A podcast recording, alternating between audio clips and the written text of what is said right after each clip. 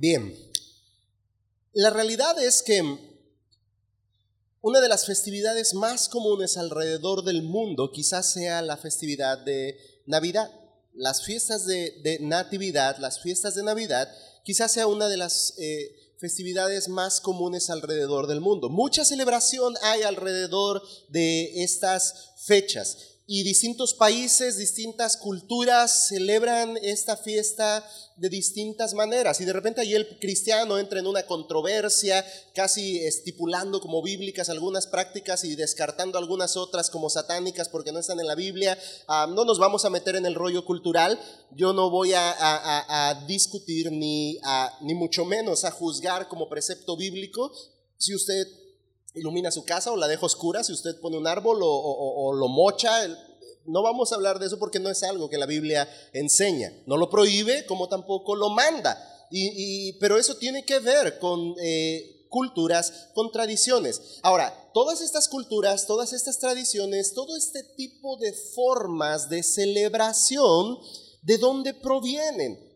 Ahí podríamos quizá indagar eh, eh, a profundidad, tampoco lo vamos a hacer, en cuál es el significado y la, procedencia de dichas o ciertas prácticas y festividades. Ahora, pero todo eso nos refleja, y por eso menciono esto, todo eso nos refleja quizá incluso la carencia, la ausencia, la ignorancia en muchas culturas, en muchos países, en muchos hogares de la razón misma de la celebración de Navidad.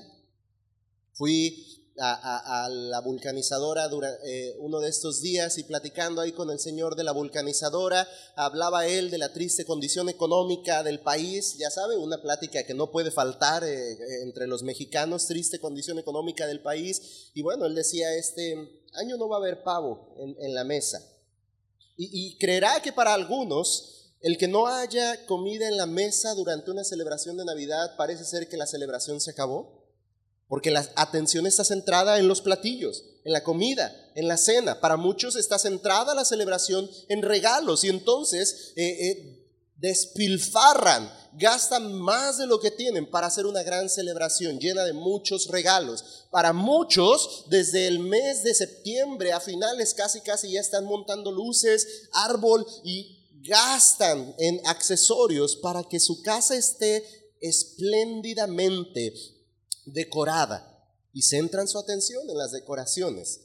Centran su atención, ojo hermanos, no estoy diciendo que la cena, que las luces, que, que, muchas de estas cosas sean malas, sean satánicas y prohibidas para los cristianos. Lo que estoy diciendo es que muchas personas centran exclusivamente en esto su atención en cuanto a estas fechas. Y entonces sale sobrando queda ahorillado, queda descartado en la celebración la razón misma por la cual existe una fecha llamada o una fiesta llamada Navidad, que tiene que ver con nacimiento, natividad, con el nacimiento. ¿El nacimiento de quién? El nacimiento de Jesús, el Rey. Y precisamente esto es lo que vamos a observar ahí en esta primer porción del Evangelio de Mateo. Es una genealogía eh, que habla acerca de ese rey. Lo que Mateo hace en esta primer porción, el énfasis del Evangelio de Mateo, de todo el libro de Mateo, es presentar a Jesús como rey, a Jesucristo, el que encarnó en forma de hombre, presentarlo como rey. Y entonces no será la excepción que a través de estos primeros pasajes, estos primeros 17 versículos, en esta genealogía, Mateo se ocupe en enfatizar que Jesús es rey. Así es que hermanos, el propósito de la enseñanza de hoy es que eh, esta porción prepare nuestros corazones para adorar al rey que nació. Si usted lo hace con luces o sin luces, que se asegure de que está adorando al rey que nació. Si usted se sienta con una gran cena o la cena es tan convencional como cualquier otro día, unas tostadas de frijoles con... No, ya sonó muy rica, ¿verdad? Cual sea la cena, que usted se asegure que su corazón está adorando al rey que nació. Hermano, si usted da un regalo a sus niños, es una excelente oportunidad para hablar el Evangelio a ellos. Y presénteles el mejor regalo que ellos podrían recibir, aquel Jesús Rey que nació para salvarles a ellos de sus pecados. Toda la celebración en sí puede ser una excelente oportunidad para presentar a Jesús el Rey que nació, para proclamar a Jesús el Rey que nació, para que el mundo pueda conocer por qué hay una fiesta llamada Navidad y por qué los cristianos celebramos quizá algunos de manera distinta. Espero que así sea, cuando menos exista un precedente de que el cristiano tiene un significado más profundo en estas fechas que busca algo más allá que solo cenar, que solo regalar, que solo iluminar, que el cristiano centra su atención y su adoración en Jesús, el Rey que nació. Así es que este es el propósito de enseñar hoy esta porción de la Escritura, que nuestros corazones estén preparados para adorar al Rey que nació.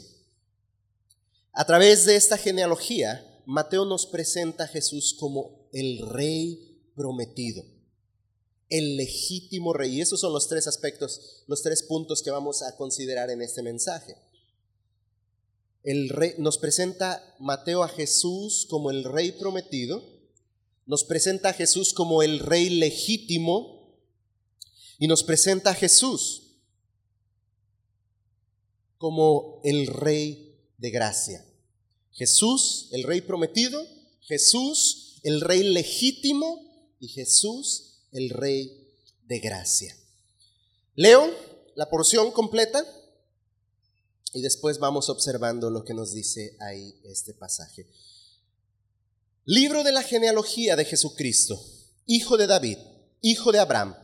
Abraham fue padre de Isaac, Isaac de Jacob y Jacob de Judá y de sus hermanos. Judá fue padre de Fares y de Sara, cuya madre fue Tamar. Fares fue padre de Esrom y Esrom de Aram. Aram fue padre de Aminadab, Aminadab de Nazón y Nazón de Salomón, Salmón. Salmón fue padre de Boz, cuya madre fue Raab. Boz fue padre de Obed, cuya madre fue Ruth. Y Obed fue padre de Isaí. Isaí fue padre del rey David. Y David fue padre de Salomón, cuya madre Betsabe había sido mujer de Urías. Salomón fue padre de Roboam, Roboam de Abías y Abías de Asa. Asa fue padre de Josafat, Josafat de Joram y Joram de Usías. Usías fue padre de Jotam, Jotam de Acaz y Acaz de Ezequías. Ezequías fue padre de Manasés, Manasés de Amón y Amón de Josías. Josías fue padre de Joacim, perdón, de, de Jeconías y y de sus hermanos durante la deportación a Babilonia. Después de la deportación a Babilonia, Jeconías fue padre de Salatiel y Salatiel de Zorobabel. Zorobabel fue padre de Abiud, Abiud de Eliakim y Eliakim de Azor. Azor fue padre de Sadoc, Sadoc de Akim y Akim de Eliud. Eliud fue padre de Eleazar, Eleazar de Matán y Matán de Jacob. Jacob fue padre de José el marido de María, de la cual nació Jesús llamado el Cristo. De manera que todas las genealogías, desde Abraham hasta David, son 14 generaciones y desde David hasta la deportación de Babilonia, 14 generaciones. Y desde la deportación de Babilonia hasta Cristo, 14 generaciones. Ahí hay un tema de números, ahí al final de la porción en el versículo 17, no nos vamos a enfocar ahí, hay un curioso dato de que antes de cada periodo, de cada dispensación de estas, hay, hay, hay, hay 14 generaciones de aquí hasta que Jesucristo vino a nacer. Puros nombres. ¿Qué aprendemos de un montón de nombres en una genealogía? Si usted es de los que cuando llega en su lectura bíblica a la genealogía, al principio del libro y se la brinca, o a mediados del libro según lo encuentre, según el libro que esté leyendo, si se la brinca porque son un montón de nombres y no puede ni siquiera mencionarlos, yo le invito a que deje de brincarlos. Observe quién está diciendo, observe los detalles, contemple esta porción de la escritura, pues también tiene algo muy importante que enseñarnos, como es el caso de esta genealogía. Libro de la genealogía de Jesucristo hijo de David, hijo de Abraham, dice en el versículo 1. Dios había establecido, recuerden la historia, Dios había establecido un pacto con Abraham y con David.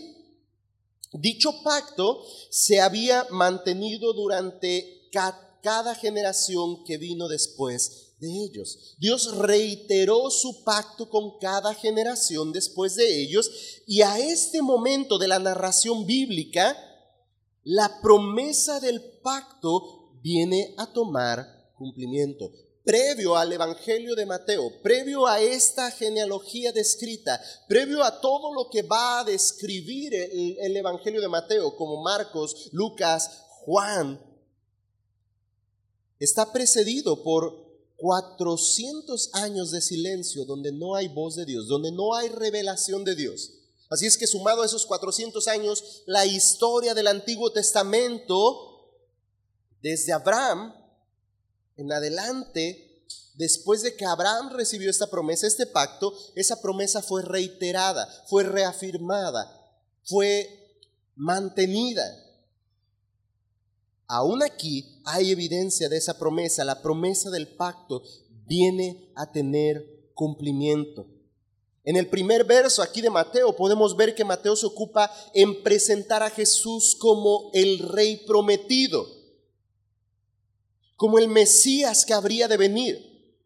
Es decir, como el cumplimiento de la promesa hecha en el Antiguo Testamento. Entonces aquí está el primer aspecto del cual dijimos íbamos a hablar. Jesús es el rey prometido.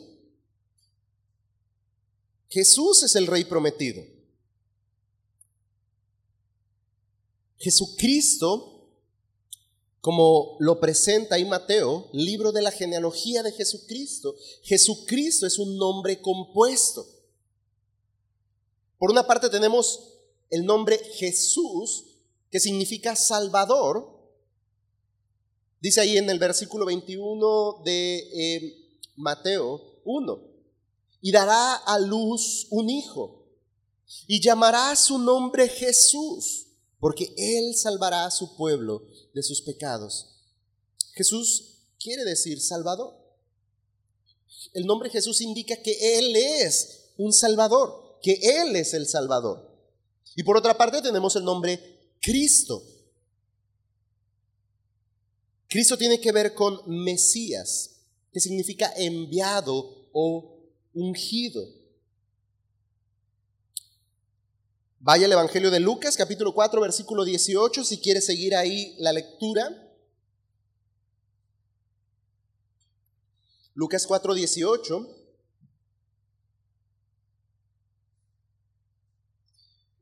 Y ahí nos dice la escritura, el Espíritu del Señor está sobre mí.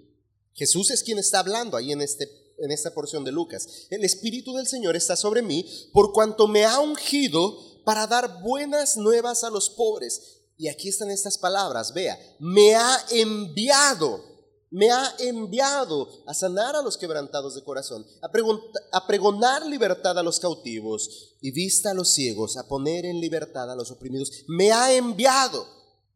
Recuerde, Cristo, Mesías, tiene que ver con enviado, con ungido. Ahora, en el Evangelio de Juan, en el capítulo 1, versículo 41, Juan 1.41, ahí Andrés dice fue a buscar a su hermano Simón y le dijo, hemos encontrado al Mesías. Y algunas Biblias tendrán ahí la especificación entre paréntesis que significa Cristo. Hemos encontrado al Mesías que significa Cristo. Entonces tenemos este nombre compuesto. Jesús es Mesías, el Mesías prometido, el Salvador que habría de venir. Jesucristo es ese Mesías prometido, ese que habría de ser enviado, aquel que habría de venir a salvar. Es ese rey prometido que está proclamando aquí Mateo en su inicio del libro. Libro de la genealogía de Jesucristo, el rey prometido, el rey Mesías, el rey Salvador. Y Jesús también es el cumplimiento de la promesa de Dios para con la descendencia de Abraham y David. Libro de la genealogía de Jesucristo, hijo de David, hijo de Abraham. Por eso es prioritario para Mateo enfatizar en la genealogía antes de avanzar en toda la narración. Hijo de Abraham, hijo de David. Vaya ya a Génesis capítulo 12, versículo 1.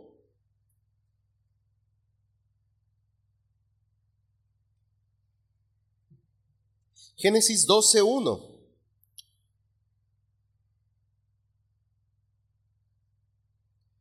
Voy a leer hasta el versículo 3.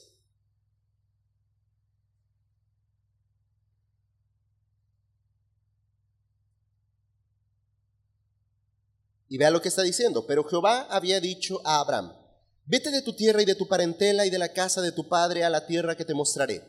Y haré de ti una nación grande y te bendeciré. Y engrandeceré tu nombre y serás bendición. Bendeciré a los que te bendijeren y a los que te maldijeren maldeciré. Y serán benditas en ti todas las familias de la tierra. Ahora, observando el pasaje, se refiere específicamente a Abraham. Se refiere solo a un bien material, aunque Abraham fue bendecido y, junto con él su descendencia fue bendecida materialmente eh, y abundantemente. ¿Cómo es que haría una gran nación? ¿Se está refiriendo al, al Israel étnico? ¿A que todos vendríamos a ser judíos? ¿A que todos seríamos de esa nación, de esa descendencia? Y más adelante dice, y serán benditas en ti todas las familias de la tierra. Como en Abraham serían benditas todas las familias de la tierra. Esta promesa está apuntando al Mesías, al Salvador, al Rey prometido, de donde vendría una gran descendencia, una gran nación, y ahí es donde estamos incluidos, el pueblo de Dios. Y serán benditas en ti todas las naciones de la tierra, todas las familias de la tierra. Y esa bendición emana de Jesús, el Rey prometido.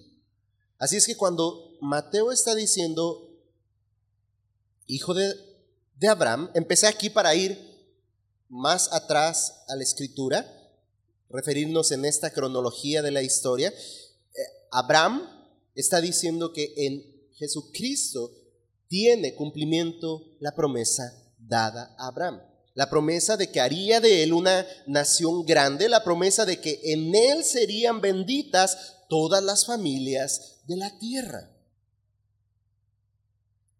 Ahora vaya a segunda de Samuel, segundo de Samuel, capítulo 7. Y ahí voy a leer versículos 12 y 13. Segundo de Samuel 7, 12 y 13.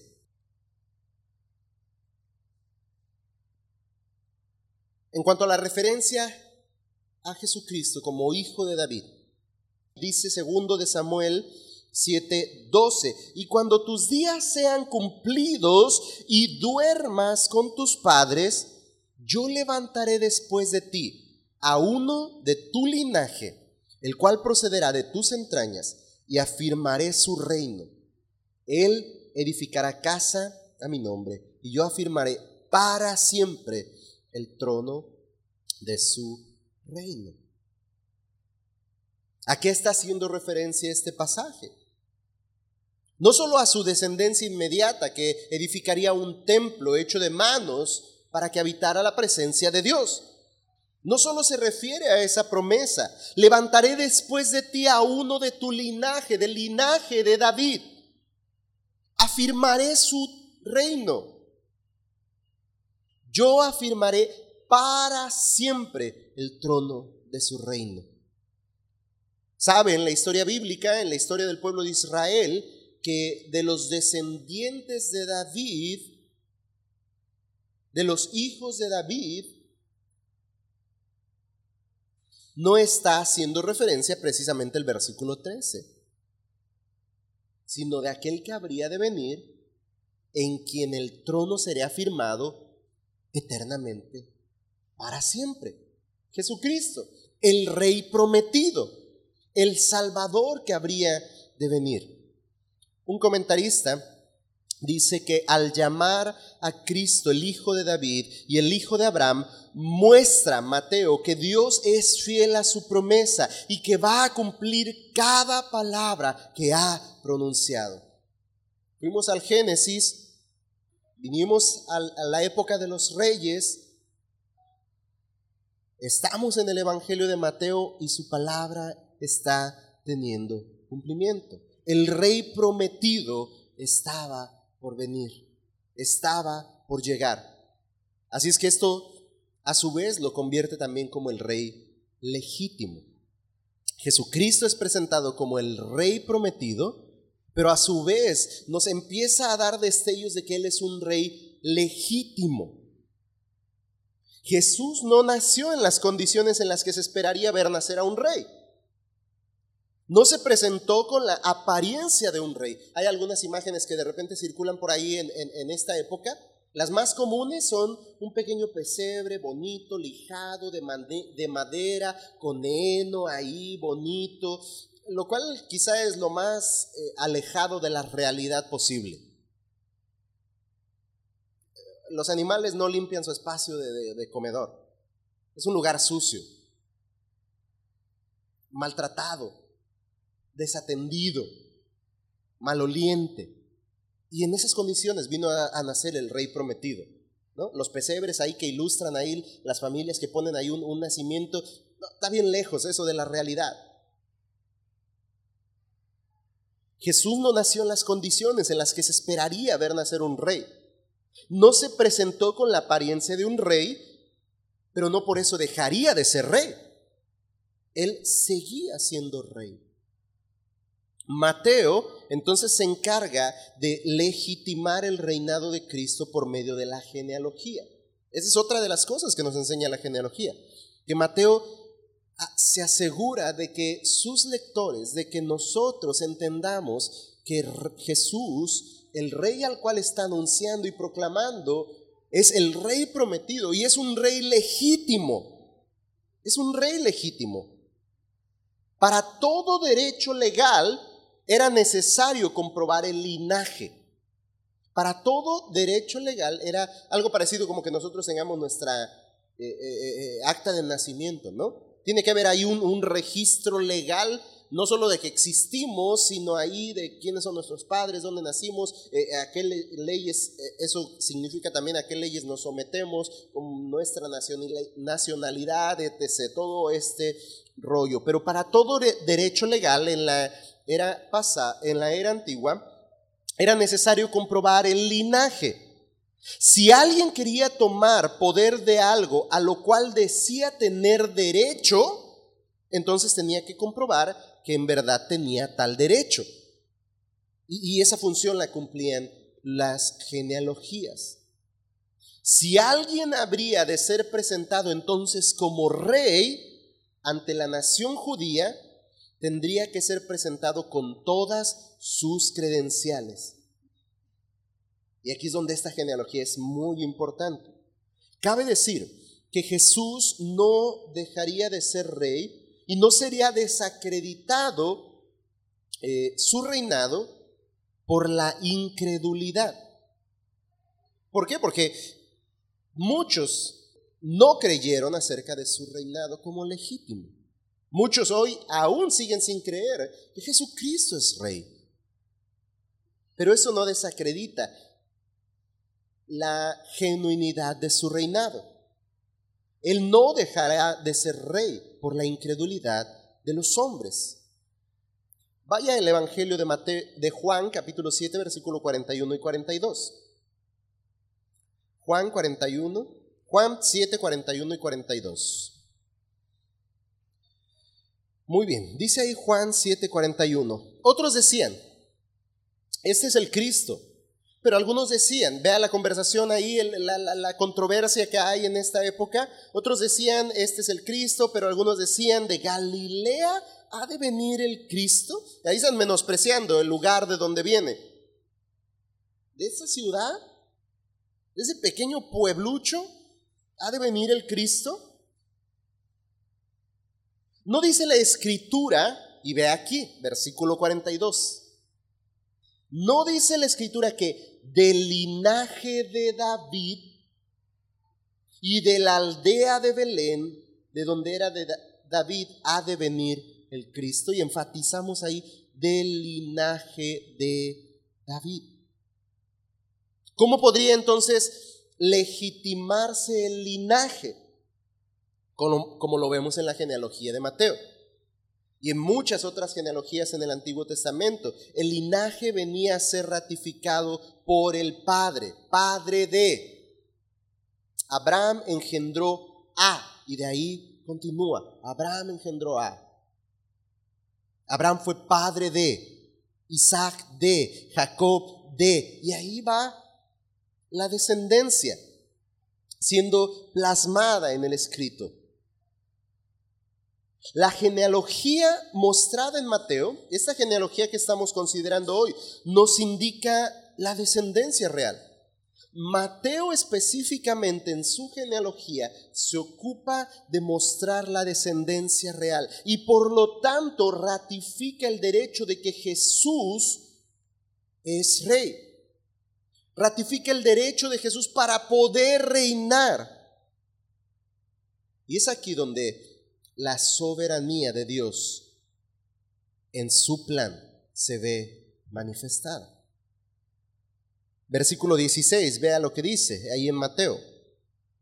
Y Jacob, estamos brincando todos los demás nombres que vemos en medio de la genealogía. Ahorita voy a regresar a algunos de ellos con eh, fin de cumplir el propósito de esta enseñanza. Si fuéramos viendo cada uno de ellos, tendríamos que hacer toda una serie de solo esta genealogía. Pero hoy quiero omitir varios de ellos. Voy a brincar ahora al versículo 16, después de haber leído Jesucristo, hijo de David, hijo de Abraham, ya hablamos de esto, Abraham fue padre de, y ahí comienza la, la, descripción de esta genealogía. Y en el versículo 16 nos dice, y Jacob engendró a José, y aquí ya nos ubicamos en la parte de la historia. Y Jacob engendró a José marido de María, de la cual nació Jesús. Ahí hay una especificación concreta. Y Jacob engendró a José, marido de María, de la cual de María nació Jesús, llamado el Cristo. Y podría parecer que ahí hay un dilema, una controversia muy grande la genealogía llega hasta José, pero dice, de María nació Jesús. ¿Qué pasó ahí? Es sabido que José no es el padre de Jesús de manera humana, un padre de sangre. Mas es de saberse que vino a ser su padre de manera legal. Dios llevó en su plan soberano a un hombre llamado José a no abandonar a María, sino a tomarla por su esposa, aceptando la increíble concepción del niño que vendría a nacer. Recuerda esa parte de la historia, ¿no? Le es anunciado por el ángel a José que María habría de dar a luz un hijo y lo que José pensó en su mente era discretamente abandonar a María. Él aún pensaba en el bien de María, quería no, no dañar. Eh, su plan era salir a discreción y dejarla, sabiendo todas las implicaciones de un embarazo fuera del matrimonio en tal época. Pero en la soberanía de Dios, el corazón de José fue movido para hacerse responsable de esa familia. Arropar como padre a esta familia. José y María, en este periodo de la historia, aún no eran un matrimonio consumado. Estaban prometidos el uno al otro. Más al avanzar de la historia, la escritura nos revela que ellos se unieron en matrimonio. Una familia fue aquí eh, formada. José creyó a las palabras del ángel y se responsabilizó por María y el niño que estaba en su vientre. Lucas en el capítulo 4, versículo 22, Lucas 4, 22 nos dice, y todos daban buen testimonio de él y estaban maravillados de las palabras de gracia que salía de su boca y decían, y vea cómo se refieren a Jesús, está hablando acerca de Jesús, que todos daban testimonio de él y estaban maravillados de las palabras que salían de su boca y decían, ¿no es este el hijo de quién dice ahí que es? De José. Todos ubicaban que él era hijo de José, porque José le recibió en su familia, adoptó a esta familia, cuidó de esta familia, trató de esta familia como su familia, como su hijo, como su mujer, como su esposa. Así es que Jesús vino, nació, nació y vino a formar parte de una familia de linaje real. Aquí está el hecho que nos está presentando Mateo. Jesús vino a nacer en una familia de linaje real. Comenzamos con Abraham, quien fue padre de Isaac, y ahí viene, ahí en el versículo 6 hace presencia David, ahí en el versículo 5 está presente Obed, quien fuera padre de David, y ahí empieza a describir a los reyes de Israel, descendientes de David. Y ahí en el versículo, pues entonces 16, Jacob fue padre de José. Jesús vino a nacer como descendiente de una familia de linaje real. Es un rey legítimo, nos muestra ahí Mateo. Jesús es un rey legítimo, es descendiente de David. ¿Y recuerda la promesa? ¿Y recuerda la proclamación profética?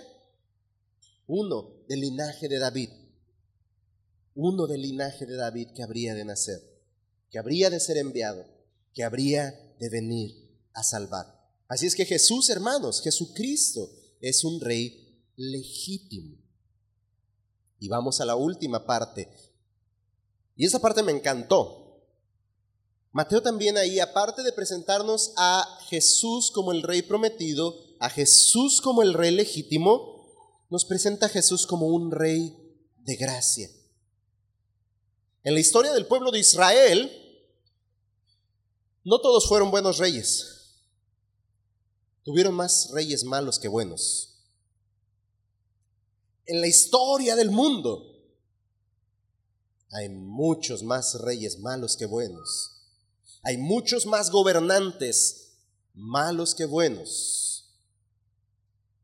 En la historia de la humanidad, el hombre toma dominio sobre los demás. Corrompido está el concepto del gobierno, del liderazgo. El concepto mismo que en Génesis Dios plasmó, diseñó y estableció en Adán y Eva. El pecado corrompió. Y entonces ahí tenemos en la historia una serie de narraciones de entre reyes buenos, reyes malos y otros más malos y unos reyes pésimos. ¿Qué esperanza para la humanidad con tan malos gobernantes? ¿Qué esperanza para los hombres con reyes abusivos? ¿Recuerda cuando el, pueblo pidió rey como las demás naciones de la tierra? Y dijo, queremos rey le decían a Samuel, como los demás reyes de la tierra, como los demás pueblos de la tierra. ¿Y qué les fue anunciado a ellos? Si ustedes tienen rey, los va a azotar, los va a castigar, los va a maltratar, les va a robar sus tierras, les va a poner a trabajar, va a abusar de ustedes, básicamente se les estaba diciendo. De todos dijeron que querían rey. ¿Qué esperanza para el hombre ¿Qué esperanza para la humanidad con tan malos gobiernos, con tan malos reyes? Y quizá bajo ese concepto alguien podría decir, no, yo no quiero un rey. Los reyes abusan, los reyes roban, los reyes maltratan, los reyes... No. Pero Jesús, el rey proclamado por Mateo, no es igual que los reyes de la tierra. Él es un rey de gracia, un rey de gracia. No sé si notó esos pequeños detalles a los que le quiero llevar hoy. Yo en esta Biblia, hoy traje otra Biblia que no es la que comúnmente estoy trayendo cada domingo, porque en esta cuando estaba leyendo descubrí que tengo precisamente encerrados aquí en unos óvalos eh, aquellos nombres que me llamaron la atención y que me llevaron a pensar al observar este pasaje cómo Mateo presenta a Jesús, el prometido rey, a Jesús, el rey legítimo, lo presenta también como un rey de gracia, un rey de gracia. El reinado anunciado es muy diferente, decía yo, a cualquier reinado. Las características de este rey y su reino no son para nada semejantes a las características de los reyes del mundo. Los judíos mismos esperaban el, rey, e, el reino prometido bajo las características muy erradas. Una de las maravillosas características de este reino y su rey es que es un reino de abundante gracia. Es un reino de abundante gracia. Pudiéramos hacer un recuento de cada uno de los personajes mencionados en la genealogía de Jesús, pero ya no nos alcanza el tiempo. Y en cada una de las historias lograríamos ver algo más que claro. Todos los aquí nombrados fueron hombres pecadores, llenos de muchos desaciertos fueron hombres indignos de figurar en el plan de Dios para las generaciones. Trate de ubicar cuando menos un nombre y su historia en esa genealogía. Y verá que cuando menos en alguna de esas ocasiones, si vaya al versículo 6, salta ahí David. Y para muchos es, wow, el rey David. Pero recuerda la escena con Betsabé. Wow, David. Y, así podríamos enlistar a cada uno de ellos. Fueron hombres pecadores, imperfectos, indignos de figurar en el plan de Dios. Y, ahí están en una genealogía que presenta al rey. Qué increíble. Eso es gracia. Eso es la evidencia de la gracia del reino de Jesucristo, el rey. 42 generaciones en las que Dios manifestó la gracia que caracteriza su reino. 42 generaciones. Nada le hizo cambiar durante esas tres eras que presenta la genealogía de Mateo. Y nos tiene que llevar a pensar también que nada le hará cambiar hoy.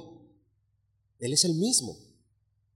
Él sigue siendo el mismo Dios de gracia. Él sigue siendo el mismo rey de gracia por estas eh, tres eras, por esas 42 generaciones, Él manifestó su gracia, Él se presentó como un rey de gracia y Él sigue siendo un rey de gracia hoy. No iremos a la historia de cada uno de los personajes de esta genealogía, pero sí terminaremos resaltando cuatro personajes que es imposible pasar por alto en esta genealogía y que son una luz intensa que revela la gracia de Dios en la genealogía de su Hijo. Estoy seguro que Mateo, el publicano, y ve el énfasis que hago aquí, Mateo el publicano se identificó muy bien con estos cuatro personajes, pues tenía mucho en común tenían mucho en común con él. Y hay dos aspectos que enfatizo. Mateo, el publicano, primero, enfatizo que es un hombre de números. Alguien que sabe contar bien, alguien que sabe escribir, alguien que sabe hacer bien las cosas y plasmar bien las cosas en sus escritos. Segundo, lo que implicaba ser un trabajador para Roma en su propia nación un traicionero, un publicano, un cobrador de impuestos. ¿Por qué resalto estas dos cosas? Porque en todas las genealogías que vemos en la escritura, a diferencia de esta que estamos viendo en Mateo, todas las genealogías contienen solo nombres de varones. Y Mateo nos presenta aquí cuatro personajes, mujeres, dentro de la genealogía. ¿Por qué? ¿Se equivocó Mateo? Por eso le dije, no, él sabía echar números, sabía hacer buenos registros. ¿Se equivocó Mateo el publicano? Y él se identifica, estoy seguro, con estos cuatro personajes en su condición como traicionero a la patria, en su condición como despreciado por los suyos, en su condición como ladrón, como un romano ladrón, o cuando menos un trabajador del imperio romano. Y esos personajes, el primero de ellos es Tamar, ahí en el versículo 3. A Tamar podríamos describirla como una que se hizo pasar por ramera y cometió incesto con su suegro, allá en Génesis capítulo 38. Y alguien podría decir, ¿qué hace este, entonces esa mujer ahí? Tamar. Se hizo pasar por ramera cometiendo incesto con su suegro. Madre de Fares y de Sara. El segundo personaje que llama mi atención ahí es en el versículo 5. Madre de voz. Raab. ¿Recuerda quién es Raab? Una mujer prostituta de profesión. Josué capítulo 2 describe acerca de Raab. Una mujer prostituta de profesión. Oiga, qué genealogía. Ahora en el versículo 5 también. Salomón fue padre de Boz, cuya madre fue Raab. Boz fue padre de Obed, cuya madre fue Ruth. ¿Quién es Ruth? La moabita. Ahí en Génesis capítulo 19 nos habla de Ruth. Una mujer moabita, es decir, una mujer gentil, no es una mujer judía, despreciada y procedente de una nación que surgió, los, moabitas surgen de una triste y vergonzosa relación de incesto. De ahí vienen los moabitas. Y esta es Ruth, en la genealogía del rey prometido, en la genealogía de un rey legítimo. Y el cuarto personaje está en el versículo 6. Isaí fue padre del rey David y David fue padre de Salomón, cuya madre fue Betsabé. ¿Quién es Betsabé? Ahí la describe como quien había sido mujer de Urías. Betsabé fue la mujer que adulteró con el rey de Israel, con David, el mismo que encabeza esta genealogía en referencia a las promesas de Dios. Ahí en segundo de Samuel, capítulo 11 y, y capítulo 12 puede ver esta historia. Entonces tenemos a Tamar, una mujer incestuosa, Raab, una mujer prostituta, Ruth, una mujer gentil, y, no cualquier gentil, del pueblo moabita, y Betsabé, una mujer que adulteró con el rey de Israel. Hermanos, esto es una asombrosa muestra de gracia. Mateo pudo anunciar la llegada de un rey de gracia porque al igual que estas mujeres, él fue partícipe de la gracia de un rey que le llamó a ser parte de su reino, aun cuando él era un publicano pecador. Ese es el rey de gracia. En el Evangelio de Juan, en el capítulo 1, versículo 14, habla acerca de este reinado al decir, y aquel verbo fue hecho carne y habitó entre nosotros y vimos su gloria, gloria como la del unigénito del Padre, lleno de gracia y de verdad. Este es el Rey de gracia que vino a nacer.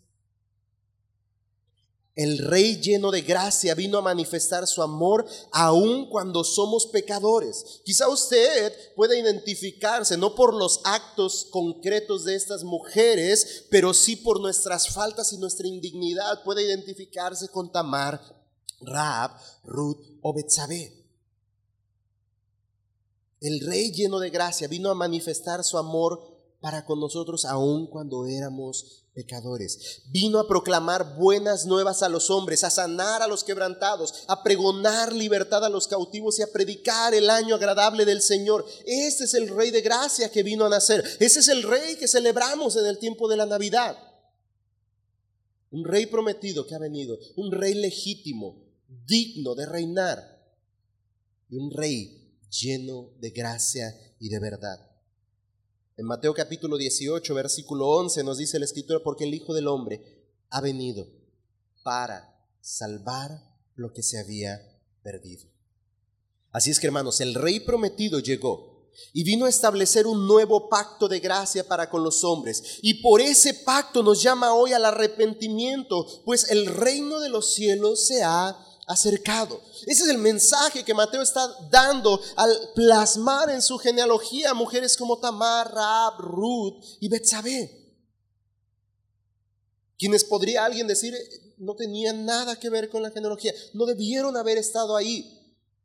Pero en la historia bíblica lo que evidencian estas mujeres, como muchos otros más, es la gracia soberana de Dios para con aquellos a quienes Él se dispone en su perfecta voluntad a amar sin condición. Y como víctimas de esa gracia, por decirlo de alguna manera, inmerecedores, indignos, tan indignos como Tamar, tan indignos como Ruth, tan forasteros como Ruth, tan despreciados como Raab, tan llenos de pecado como Betsabé, Dios ha puesto su mirada en nosotros.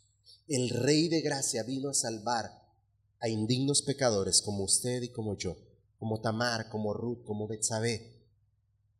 Ese es el Rey de Gracia, el Rey lleno de gracia que vino a salvar lo que se había perdido. Él llegó y estableció ese nuevo pacto de gracia con los hombres. Jesús es el gran rey, es el rey esperado y digno de tomar el trono y gobernar con gracia en el corazón de aquellos que hacen la voluntad del Padre. Hermanos, y este es el mensaje que debemos proclamar en Navidad. Que ese pequeño niño que nació en ese pesebre no era cualquier niño, era un rey prometido. Un rey prometido que vino para ocupar el lugar que le había sido así designado. Pues era un rey legítimo. Pero que ese rey es diferente a cualquier otro rey del mundo, que es un rey lleno de gracia, de modo tal que todo aquel que se acerca a los pies de tal rey y por la fe confiesa que Él es su Señor, que Él es su Señor, no será rechazado pasará de muerte a vida y recibirá de Él su gracia. Porque el Hijo ha cumplido la voluntad del Padre. Porque Jesucristo ha cumplido la voluntad del Padre. Es que usted y yo podemos tener entrada al reino de los cielos por medio de la fe en Cristo, el Mesías. Cristo, el Salvador. Jesús, el Salvador.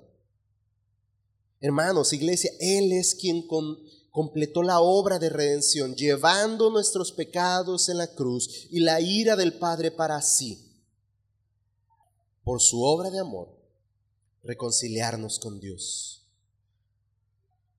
Así es que la historia de la Navidad, yo, yo siempre me gusta decir, no termina en el pesebre.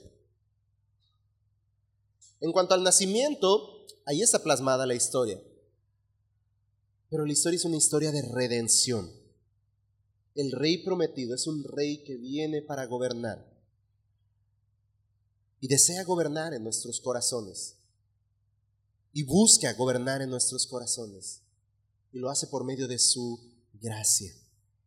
Pues nadie merece que tal rey gobierne nuestras vidas, no por causa de nuestros pecados, pero Él en su infinita gracia ha otorgado Cristo Jesús en la cruz del Calvario para perdonar nuestros pecados, para reconciliarnos con Dios. Así es que el gran rey, Jesucristo, vino a este mundo y por gracia de Dios en Él hay salvación para el hombre pecador. Este es el mensaje verdadero de la Navidad. Este es el mensaje completo de la Navidad, que el pequeño niño no quedó en un pesebre, que el pequeño niño creció en gracia y conocimiento, que el pequeño niño fue rendido ante las autoridades romanas, puesto bajo las autoridades romanas, maltratado, herido, burlado, asesinado el pequeño niño fue crucificado, pero resucitó. Después de haber sido sepultado,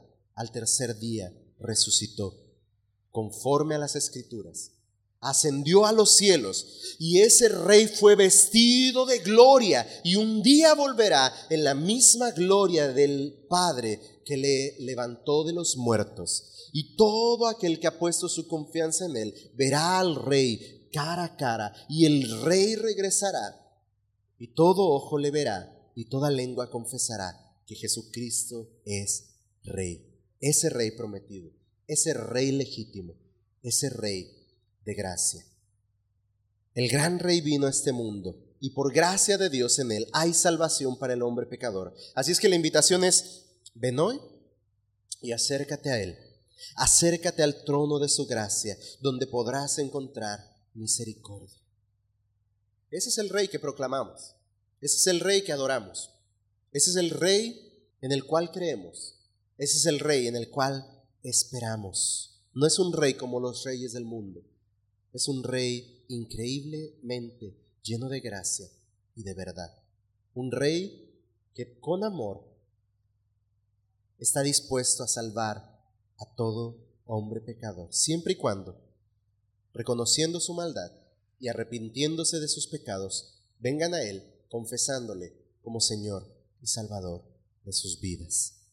Los que hemos creído esta verdad, con gozo celebramos al Rey que nació. Mas si tú no has tenido convicción en cuanto a esta verdad, no tardes en venir al Rey preséntate ante su trono, pues es un trono lleno de gracia y Él perdonará tus pecados. Si arrepentido, los confiesas a Él y buscas de Él salvación.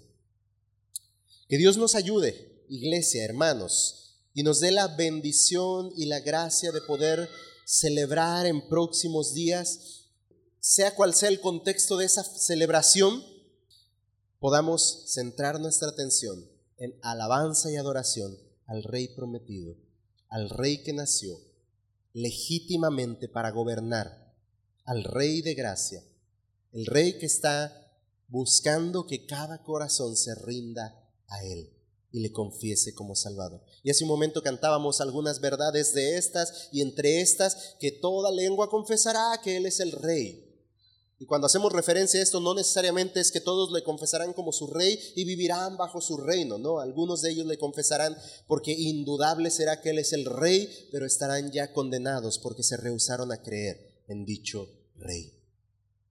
Así es que no seas tú de los que se rehusan a creer en el rey Jesús y ven a Él sin tardar y glorifica su nombre, para que esta Navidad, como algunos expresan, puedas decir, hoy puedo celebrar porque Jesús el rey vino a nacer en mi corazón.